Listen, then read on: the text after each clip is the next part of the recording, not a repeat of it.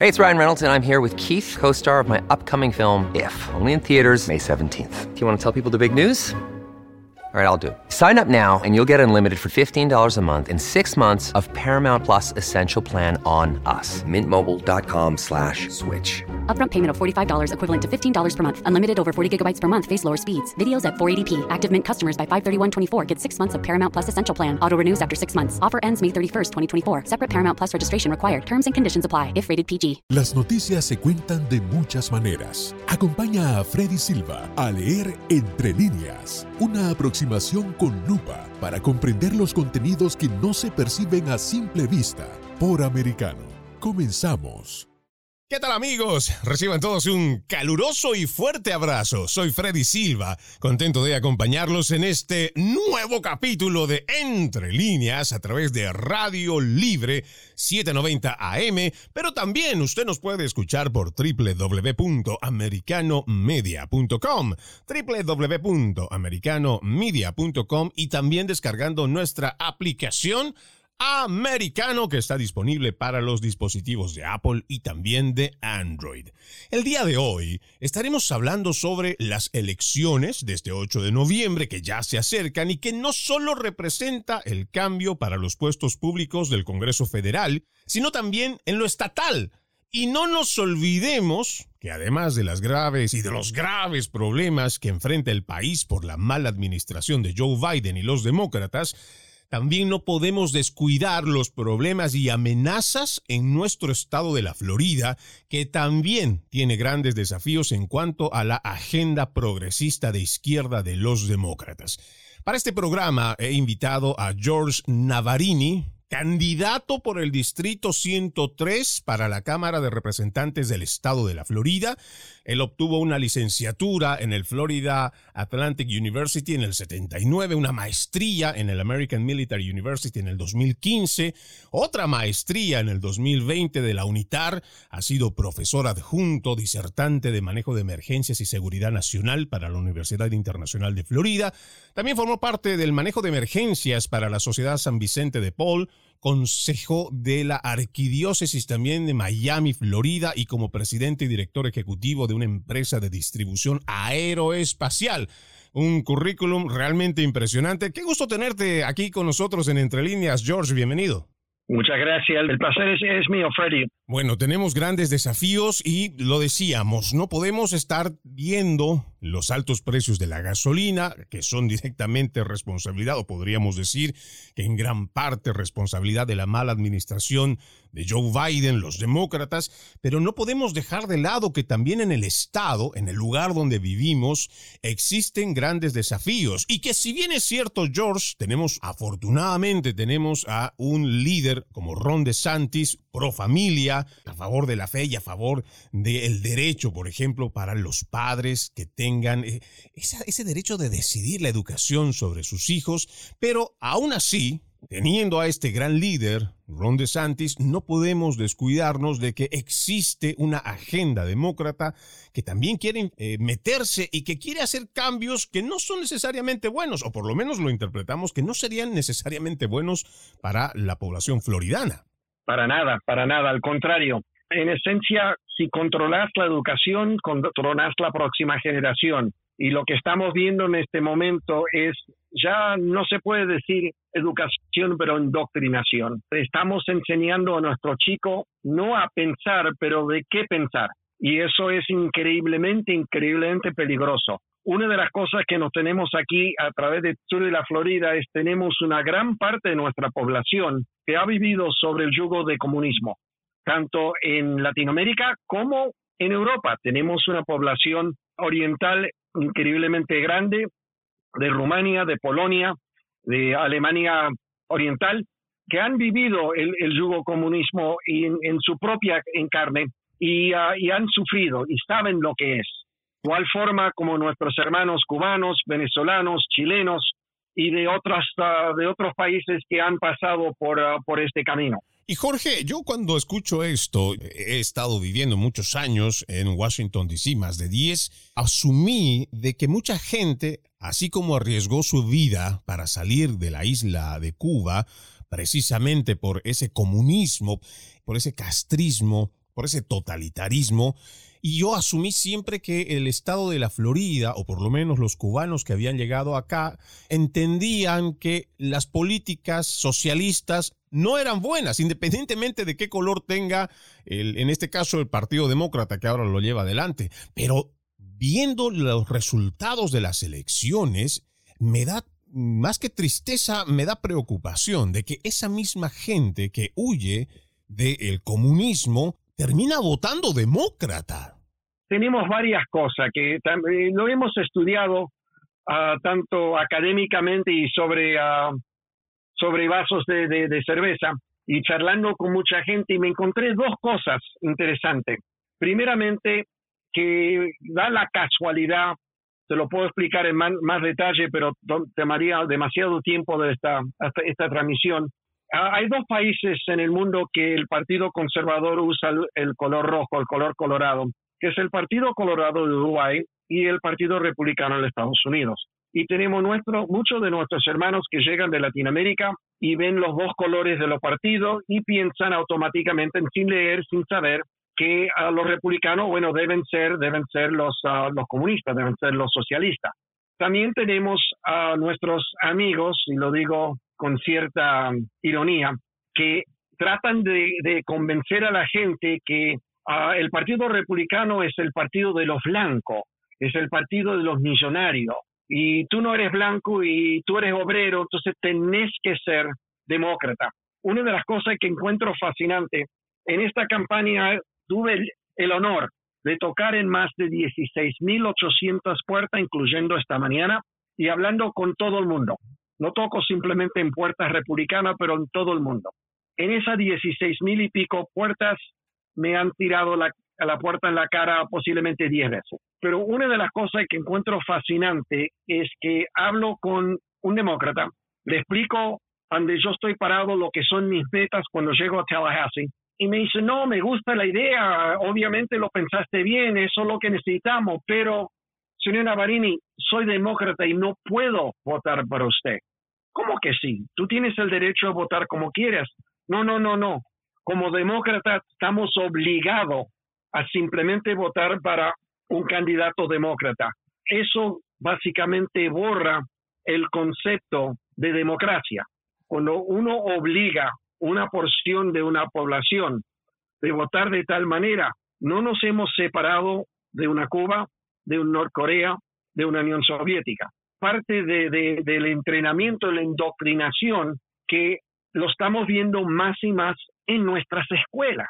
Pero hablando de otra cosa, hablando de lo que estamos escuchando en las escuelas, hoy día un estudiante puede acercarse a su maestro o su maestra y decirle que yo no estoy seguro si soy un niño o una niña. Inmediatamente la maestra le va a ayudar a poder desarrollar en la dirección que ese estudiante piensa que es.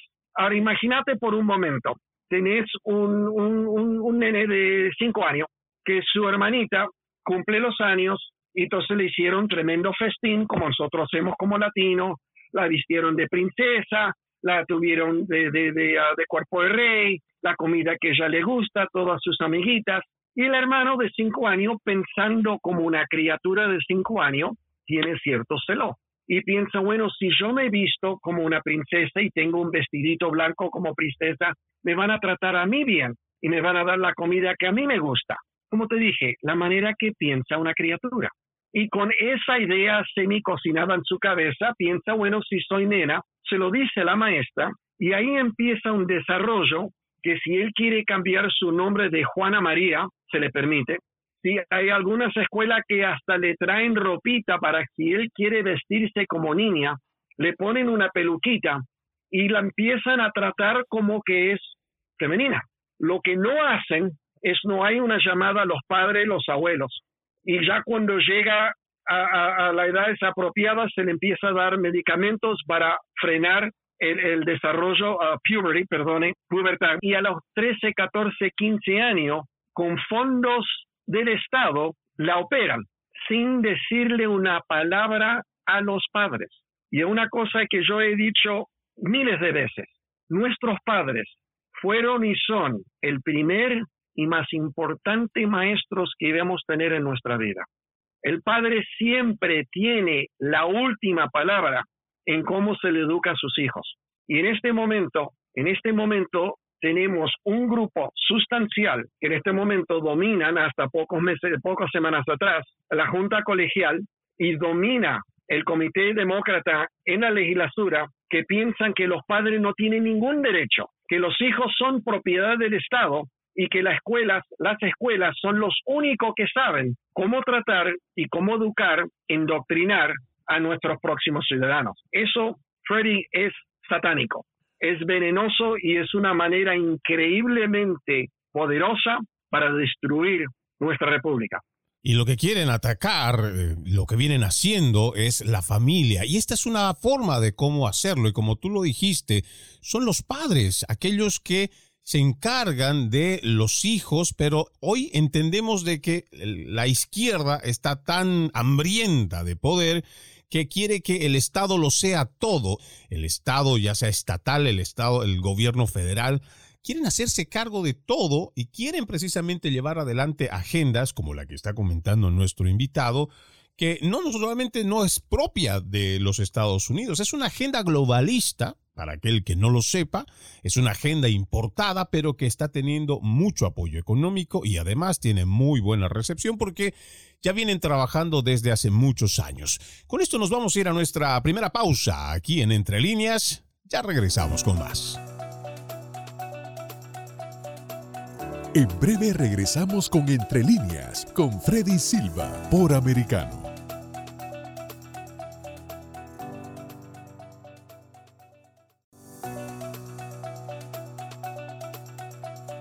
Estamos de vuelta con Entre líneas junto a Freddy Silva por Americano.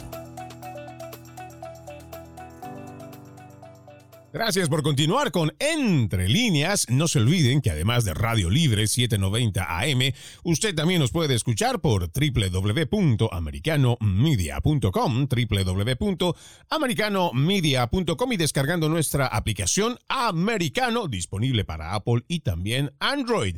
De igual forma, los invitamos a que nos sigan a través de nuestras redes sociales. Estamos en Americano Media, en Facebook, en YouTube, en Twitter, en Gather, y ahí por supuesto va a conocer a la familia americano y nos va a dar muchísimo gusto compartir con usted la información que tenemos.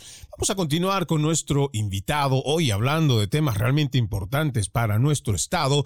George Navarini es candidato republicano por el Distrito 103 para la Cámara de Representantes del Estado de Florida y en unas elecciones que ya se aproximan este 8 de noviembre. Y hablábamos, George, de este tema tan grave, sobre este tema que yo lo podría poner entre comillas el robo de identidades, porque esto es lo que se está haciendo a través de las escuelas, pero con esta agenda, ya sea LGBTQ, agenda progresista, eh, agenda transgénero, todo esto que viene con la misma ideología de género, es tan grave que mucha gente ni siquiera sabe que aquí, en el estado de Florida, una madre que luchó precisamente en uno de estos casos donde la hija lamentablemente que tenía una cierta confusión y que le comentó esto en la escuela, que no lo compartieron con los padres, terminó, lamentablemente, después de ciertos procedimientos, termina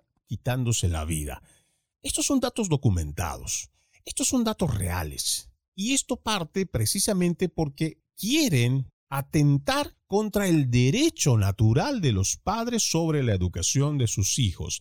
Y lamentablemente, George, tenemos también una prensa progresista, mentirosa y cómplice, sobre todo los medios en español, que llevan adelante este tipo de políticas. Incluso hemos visto cómo cuando se trató de esta ley que es para darle a los padres este derecho natural sobre la educación de los hijos, la llamaron no digas gay, como si en alguna parte dijera algo como eso, y no es cierto. Y ahí tenemos que no solo se trata de políticos o politiqueros, demócratas, politiqueros de izquierda, que tienen esta demagogia, sino también tenemos en contra a una prensa capaz de mentirle a los ciudadanos, llevando adelante este tipo de noticias o llevando adelante este tipo de mensajes para que la gente esté confundida.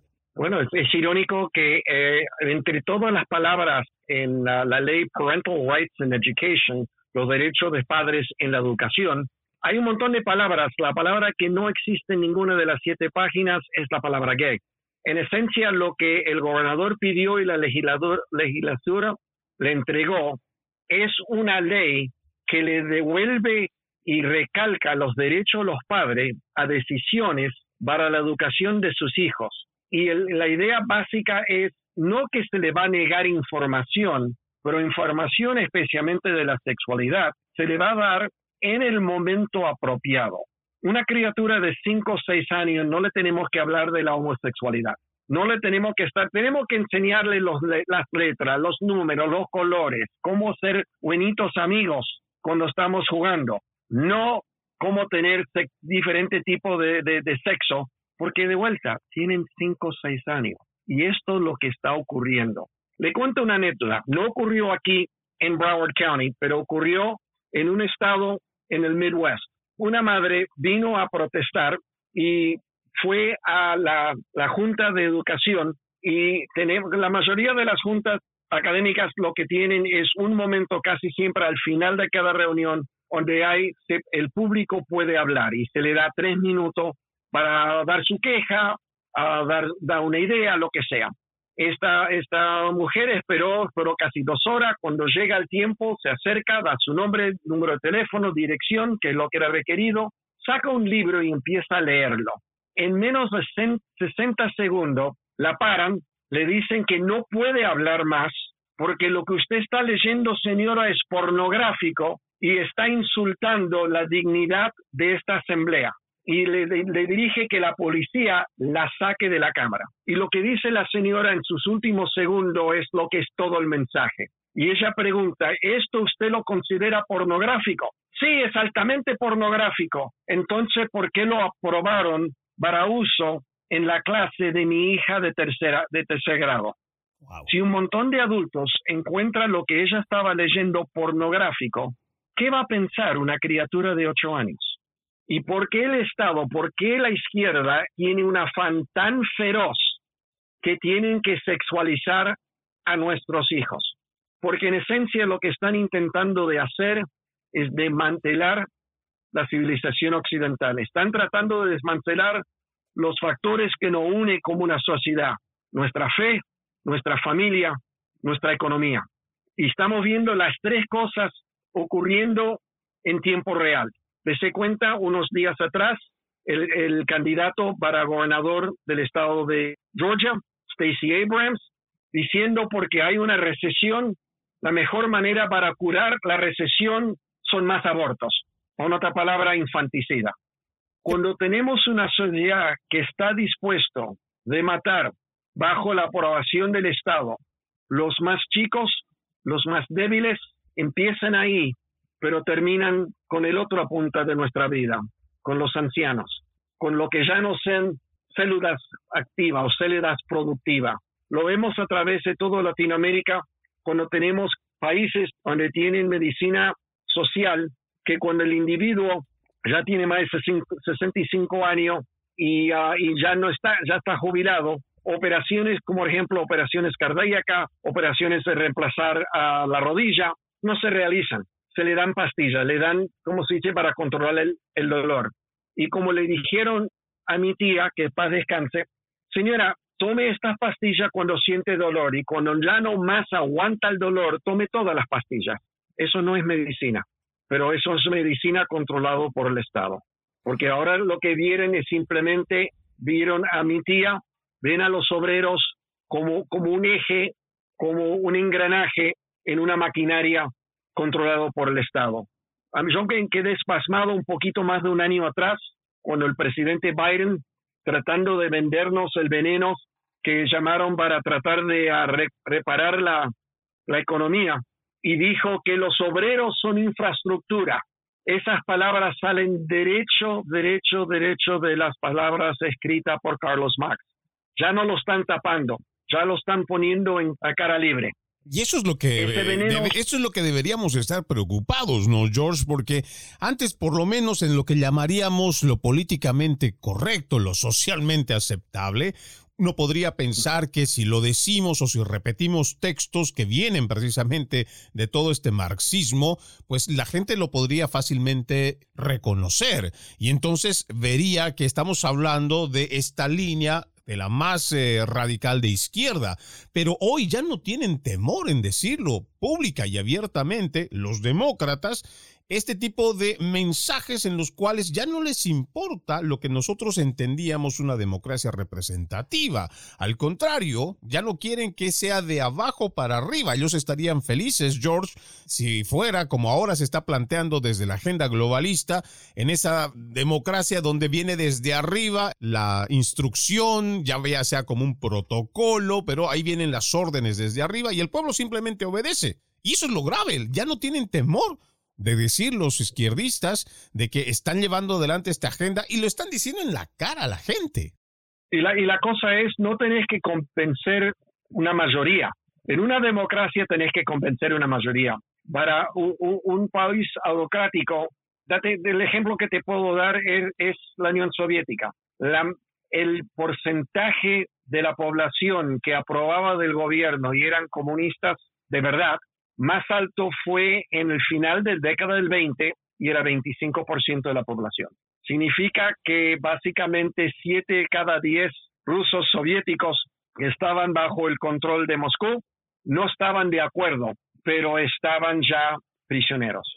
Dese cuenta, como cualquier gobierno autocrático, la primera cosa que hicieron fue desarmar, quitarle las armas al pueblo.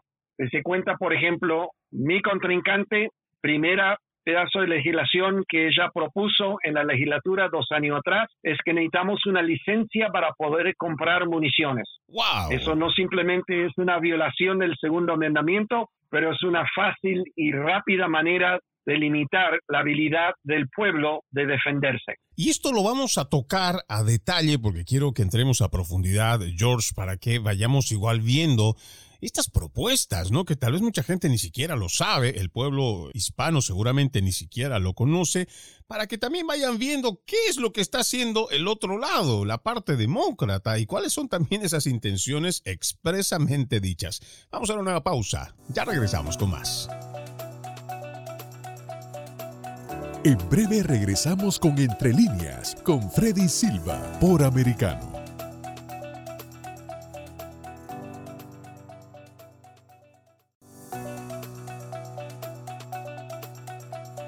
Estamos de vuelta con Entre líneas, junto a Freddy Silva, por Americano. Continuamos con más de Entre líneas el día de hoy. Nos acompaña nuestro invitado George Navarini, candidato republicano por el Distrito 103 para la Cámara de Representantes del Estado de la Florida. Y estábamos hablando, George, antes de irnos de tu contrincante y entendemos que dentro de las propuestas que tiene Robin Bartleman, ese es el apellido, esta candidata, porque es una mujer demócrata, es la que está proponiendo o la que propuso más bien que se haga este tipo de control a las balas, o sea, a las municiones. Y como tú lo decías, y esto es, no es una particularidad de tu contrincante, Robin Bartleman, sino que es una particularidad que tiene la izquierda en los Estados Unidos, porque los demócratas están empecinados en ver la forma de cómo quitar la segunda enmienda y no es más que abrir la ventana para después abrir la puerta a que se desarme a la nación. Lo mismo que ha pasado en Cuba, lo mismo que ha pasado en Nicaragua, lo mismo que ha pasado en Venezuela, podríamos estarlo repitiendo aquí y lamentablemente ni siquiera lo sabemos, George. Es la triste realidad pero es una de las cosas que estoy tratando. Tengo tres metas para cuando llego a Tallahassee y todos básicamente uno se toca al otro. El primero, ya lo hablamos eh, con lujo de detalle, tenemos que traer educación de vuelta a nuestras aulas. Necesitamos mejor educación para nuestros hijos, sin la indoctrinación, sin el racismo, sin el veneno. Tenemos que preparar a nuestros hijos, nuestras hijas para el siglo XXI que va a ser increíblemente competitivo. Una, una nación, una sociedad que no tiene una buena educación quiebra. La otra cosa, necesitamos calles más seguras para nuestras familias. Y eso no es simplemente de nuestros cuerpos de policía, pero también de rescate, de bomberos y los gestionistas de emergencias como su servidor.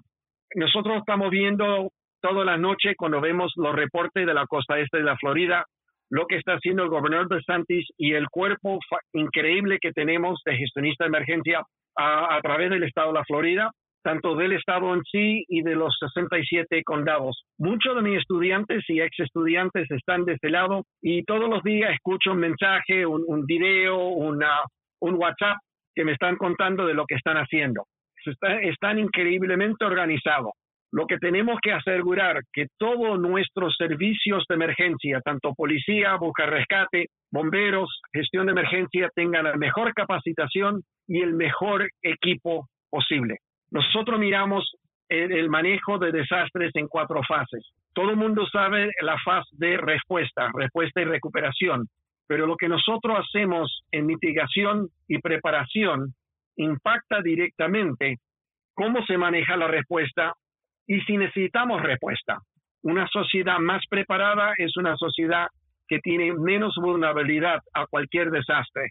Eso es en gran parte lo que yo enseño tanto en FIU como también como el cuerpo de instructores de la sección internacional del Departamento de Homeland Security, que me han otorgado el, gran privilegio de poder viajar a través del Caribe, a través de, de Latinoamérica y hasta también en África, para poder dar capacitaciones como preparar comunidades y países que estén más resistentes a lo que la amenaza. Y la tercera parte que les diría que en gran parte es la más importante porque lo que va a pagar para todo esto es para todo individuo que está dispuesto a trabajar tanto con sus manos o con su mente, una parte por igual, la misma oportunidad de poder lograr su propio sueño, su propia porción del sueño americano. Uno que puede decir que es de uno mismo, que se lo ganó y se lo puede heredar a sus hijos si gusta. Como se da cuenta, no es ni, es, ni es izquierda o derecho por el sentido común. Y tristemente, para la delegación de 12 representantes que tenemos aquí en Broward County, sentido común es un sentido fuera del ordinario con esta delegación. Dese cuenta también que aquí en Broward County consistimos latinos son más o menos una tercera parte de la población. En mi distrito casi 44% y son hispanos de todo, todas las Américas, hispanos caribeños, Centroamérica, uh, Suramérica y un gran porcentaje más que lo que se dan cuenta de, España. Tuve el placer de hablar con una madrileña esta mañana, uh, una charla muy linda, muy feliz y era lindo escuchar un español bien hablado. Pero como le estaba diciendo, de todos los candidatos para representante estatal en Broward, hay solamente un candidato hispano tanto del lado republicano o demócrata, solamente uno que va a hablar por nuestra sociedad, que va a poder conocer nuestra cultura, nuestra idiosincrasia y va a poder traer ese mensaje de Broward County a Tallahassee. Y qué importante esto, ¿no, George? Porque cuando tú hablas, por ejemplo, de esta parte de la idiosincrasia, lo que nosotros entendemos igual, los conservadores, como estas tradiciones que venimos conservando, Incluso hay mucho latino, yo siempre lo he dicho, el, latino por naturaleza es un conservador, porque nosotros en esa idiosincrasia pues queremos conservar muchas cosas que son buenas, por supuesto, lo bueno que hemos heredado de la familia, lo bueno que hemos traído de nuestra cultura, de nuestros países, y tener a alguien que sea capaz de poderlo interpretar y alguien que también sepa esa realidad, porque eso es lo, lo que hace la diferencia, ¿no? De un político con un politiquero. Porque el politiquero, bueno, va a estar el momento de darte la manito, de saludarte bien, vamos a salir en la selfie y seguramente te haré una que otra promesa, pero otra cosa es cuando tú ya realmente sabes, ya conoces esa idiosincrasia porque has venido de una familia la cual también seguramente ha empezado desde abajo, conoces lo que es el trabajo de un inmigrante, lo que significa también salir adelante, pero sobre todo en base al respeto de la norma. Y mucha gente, como lo vuelvo a decir, de nuestra gente hispana, son conservadores, solamente que muchos ni siquiera lo saben. Es verdad. Y nosotros estamos guiados por, por un norte profundo que es fe, familia y trabajar para ganar nuestro porvenir. Nosotros no le tenemos miedo al trabajo, al contrario, dése cuenta que en este momento, en el, país entero, casi 60% de las empresas nuevas que se están formando son desarrollados por latinos, tanto aquí en la Florida como lo vemos también en Nueva York, lo vemos en el área de Chicago, lo vemos a través de Texas, lo vemos a través del de, suroeste de, de la nación. La mayoría de los empresarios nuevos son latinos. Y lo que es interesante, uno ve en la primera generación, casi no habla inglés, forma una pequeña compañía, un kiosquito, y una o dos generaciones después son empresarios, son compañías de, Fortune 500. Ah, tuve el placer el otro día de, tener una, una linda charla con el presidente de Goya Foods y estamos hablando sobre este mismo tema. También tuve la oportunidad de conocer a unos años atrás el dueño de Eldorado Furniture y le, conté la primera vez que yo lo conocí, cuando yo tenía como seis años, y él tenía un pequeño negocio vendiendo muebles de segun, no de segunda mano, pero es ya cuando una, una empresa cerraba o cambiaban y él podía comprar muebles a bajo precio. Y él empezó así, como vendedor, cargando los camiones, haciendo la nómina, y ahora es remillonario, porque nunca le tuvo el miedo de trabajar, nunca le tuvo el miedo de, de lanzarse en una aventura y esta aventura le salió bien. Eso es la cumbre de lo que es el Estados Unidos. El país de las oportunidades. Absoluto. Y no, y no tuve que hacer más que ver el trabajo de mi propio padre. Cuando mis padres llegaron de la Argentina, al finales del, del 50, mi papá venía con todos diferentes títulos. Ah, era un, un, alto ejecutivo con Aerolíneas Argentina, era su oficial con la Fuerza Aérea. Él fue que hizo 26 modificaciones al avión DC-6 que fueron aceptados internacionalmente. Fue invitado a, a, formar parte del grupo de dar básicamente cátedra en cómo se manejaba diferentes componentes de los aviones. El DC-6 fue el primer avión presurizado y la aerolínea argentina donde él trabajaba fue la primera empresa de tener los DC-6. Cuando llegó acá fue a visitar todas las aerolíneas, a Pan American, a Eastern, a National, a Mackie, y todo el mundo veía un latino con acento, con papeles que no podían leer, no le daban importancia. Mi viejo lo hizo por más o menos una semana Después se puso trabajo de obrero, agarró su caja de herramienta y salió y esa misma mañana encontró empleo. Y nunca paró de trabajar hasta tres meses que falleció, a los 75 años. En ese plan de, casi más de 50 años, mi papá no creó uno, pero seis compañías. Le dio empleo a más de 200 personas. Manejaba aviones y, productos a través de todo el mundo. Nuestra, la última compañía uh, Never Any Aircraft Corporation, yo empecé básicamente como uh, cargando las, las, uh, las estanterías y haciendo inventario y haciendo entregas y terminé como el Chief Operating Officer, pero viendo el ejemplo que me dio mi papá. Él siempre lo decía como chiste, si trabajaste 12 horas, trabajaste nada más que mediodía. Él no le tenía miedo al trabajo, no le tenía miedo a lanzarse a algo nuevo.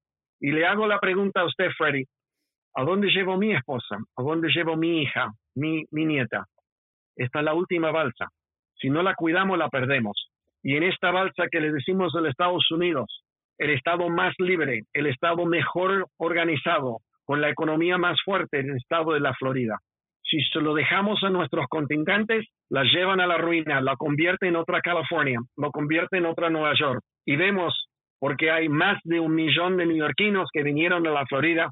Yo tengo que ayudar a preservar y proteger y defender lo que tenemos aquí. Yo abrigo la esperanza de poder trabajar al lado del gobernador de Santis, apoyarlo en la legislación, con legislación necesaria en la Cámara de Representantes, pero más importante, de poder representar y dar a luz lo que aprendí de mis abuelos, lo que aprendí de mis padres. Eso es como nosotros nos criamos como latinos. Y ese es el espíritu, ¿no? El espíritu latinoamericano, ese es el espíritu hispanoparlante que tenemos ah, y de los que llegamos y que por supuesto ese es el sustento en el cual muchos nos hemos levantado y realmente aplaudo todo eso que ha hecho tu familia, lo mismo que hiciste tú, George, y ahora que estás pues eh, postulando para este distrito. Ojalá que pueda esto llegar a los oídos de la gente que nos escucha. Con esto vamos a la última pausa, amigos de Entre Líneas. Ya regresamos con más. En breve regresamos con Entre líneas con Freddy Silva por Americano.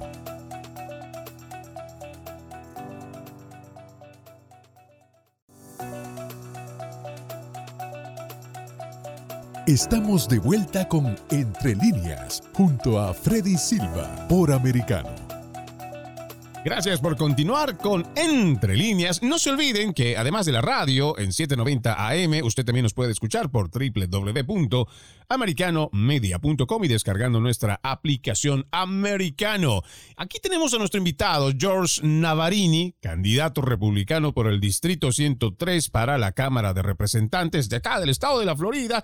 Y hablamos de muchos temas para que usted también lo conozca. Y le decía al principio que él tiene una hoja de vida bastante extensa. Yo he sido bastante escueto, digámoslo así, al decir que él ha obtenido una licenciatura en el Florida Atlantic University allá en el 79, una maestría de la American Military University en el 2015, otra maestría en el 2020 de la UNITAR. Ha sido profesor adjunto disertante de manejo de emergencias y seguridad de la Universidad Nacional de Seguridad Nacional para la Universidad Internacional de la Florida.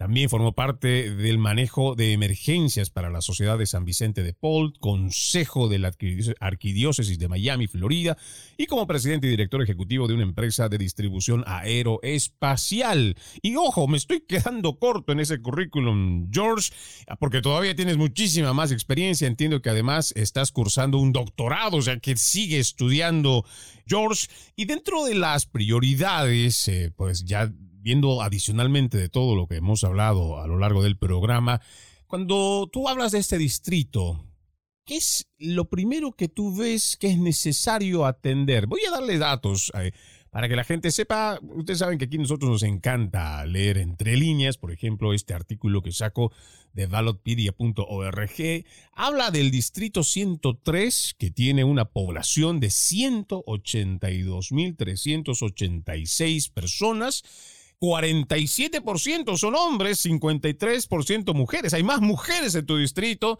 y lo que mencionábamos al inicio del programa, el 81% son hispanos. 81% de esos ciento, más de 182 mil personas que viven en el distrito 103 son hispanos. ¿Qué es lo que tú ves que es prioritario, es importante atender y que no se está atendiendo y por lo cual tú consideras es lo que se tiene que hacer en el momento que si te tocaría a ti estar representando a ese distrito? Como no, y entre paréntesis, uh, Ferry, déjame darle a su audiencia lo que es geográficamente el distrito. Cubre las ciudades de Weston, Southwest Ranches, la parte oeste de Pembroke Pines y la parte oeste de Miramar, básicamente desde la frontera entre Miami-Dade y Broward, la ruta 27 con los Everglades, la 595 en el norte y la, la Interstate 75 del lado oeste, con una pequeña parte en Pembroke Pines que asemeja a Century Village.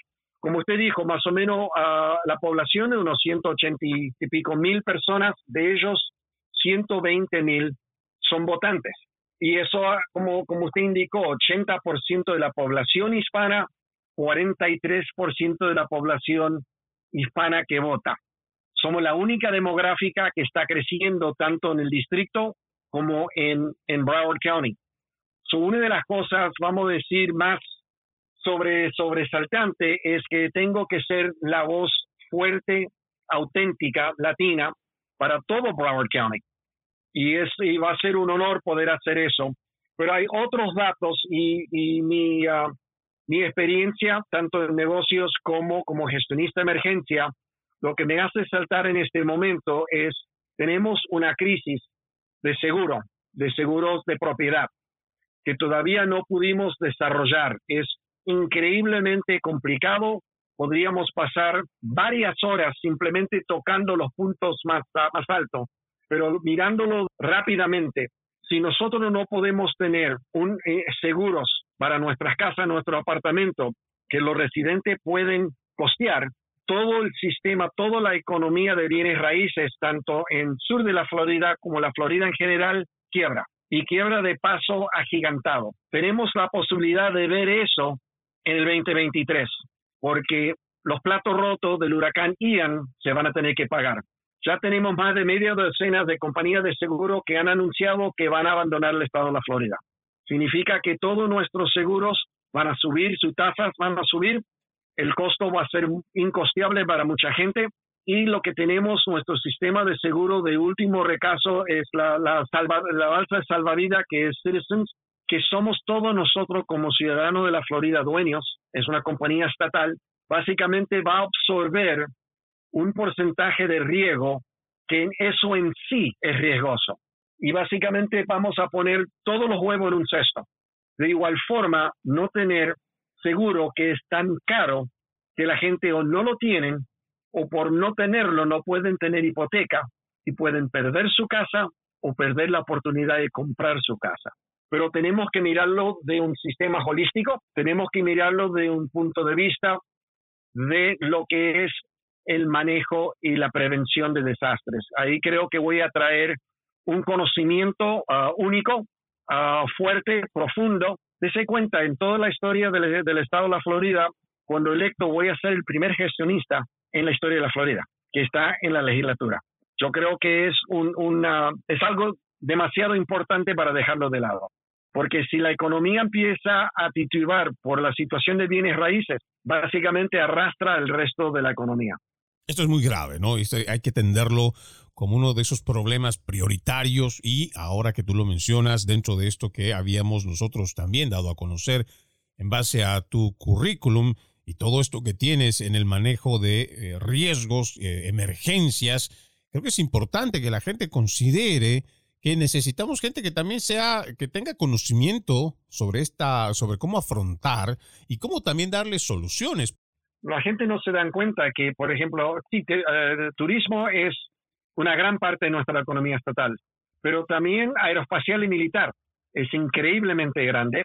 Agricultura, esos son los tres pilares más grandes económicos que tenemos en el estado de Florida.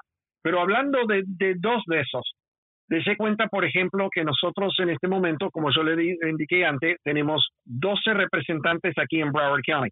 De los 12, 11 son demócratas.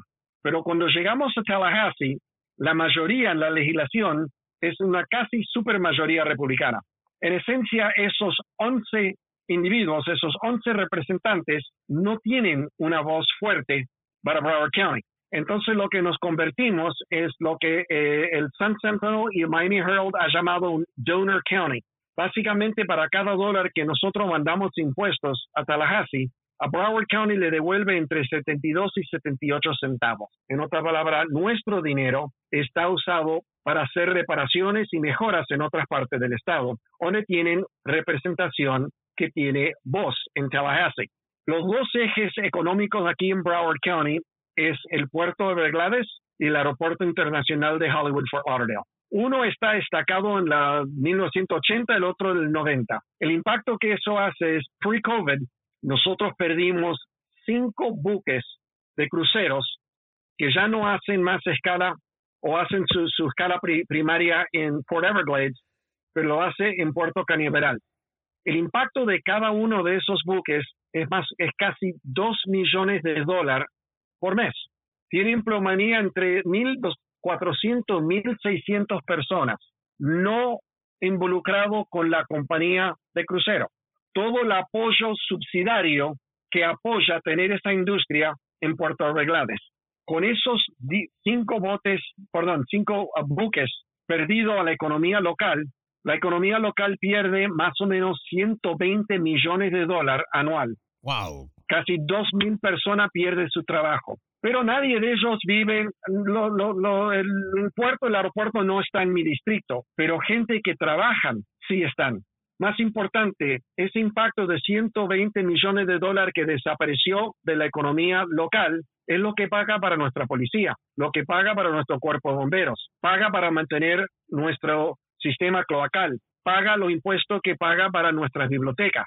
Todo infraestructura social que la gente apoye y espera del gobierno. La única manera que nosotros podemos mantenerlo al nivel que tenemos o mejorarlo es crecer la economía o subir los impuestos. Los demócratas están más de contentos de subir los impuestos. Yo tengo otra dirección. Tenemos que hacer lo que necesitamos para crecer nuestra economía, crecer y diversificar nuestra economía, que no estemos dependientes solamente una o dos industrias. Una de las cosas que tenemos aquí en el sur de la Florida es un, un regalo geográfico de donde estamos posicionados, estamos en el centro de las Américas, pero también si miras el mapa a 90 grados, estamos cerca a África, cerca al Medio Oriente, cerca a Europa y tenemos aerolíneas de todas esas partes del mundo que hacen paradas diarias en los aeropuertos internacionales que tenemos aquí en sur de la Florida. ¿Por qué no estamos expandiendo la industria de distribución, distribución internacional aquí en sur de la Florida? Tenemos una población multicultural, multilingual, educado y dispuesto a trabajar. Eso es una manera que se podría formar con, con ajuntamientos público y privado, que tanto el riesgo y la ganancia es por igual, para nosotros poder diversificar nuestra economía y crecer esta economía, para que no tengamos la dependencia de solamente una industria y tener el provenir de nosotros poder tener el impacto económico necesario. Parte de eso necesitamos una voz fuerte que entiende esto en Tallahassee siendo un empresario por, por 20 años bajo eh, la, la educación de mi papá, nos va a ayudar un poco con eso. Pero tenemos que mirar a cómo nosotros crecemos, no, el, no la infraestructura, crecemos la economía, porque con eso crece el resto. Como lo decíamos, George, podríamos estar horas hablando de tantas cosas, pero ya el tiempo se nos ha terminado. Yo me quedo muy agradecido con nosotros. George Navarini, no se olviden, es candidato republicano por el distrito 103. Anótelo bien, candidato republicano por el distrito 103 para la Cámara de Representantes acá del estado de la Florida. Él tiene un currículum realmente impresionante y ha sido un honor para nosotros tenerte aquí en Entre Líneas, George. Freddy, el gusto fue mío. Muchas gracias por la, oportunidad de poder hablar con sus oyentes y charlar con usted esta última hora. Nosotros los agradecidos de haberte tenido en el programa y de esta forma vamos poniendo punto final a este capítulo de Entre Líneas. Soy Freddy Silva, los invito a que continúen con la programación de 790 AM Radio Libre y Americano Media. Permiso. Entre líneas, un programa en el que leemos un poco más de lo que está expresamente escrito o dicho. Conéctate con nosotros de lunes a viernes desde las 2 p.m. Este, 1 Centro, 11 Pacífico, por Americano.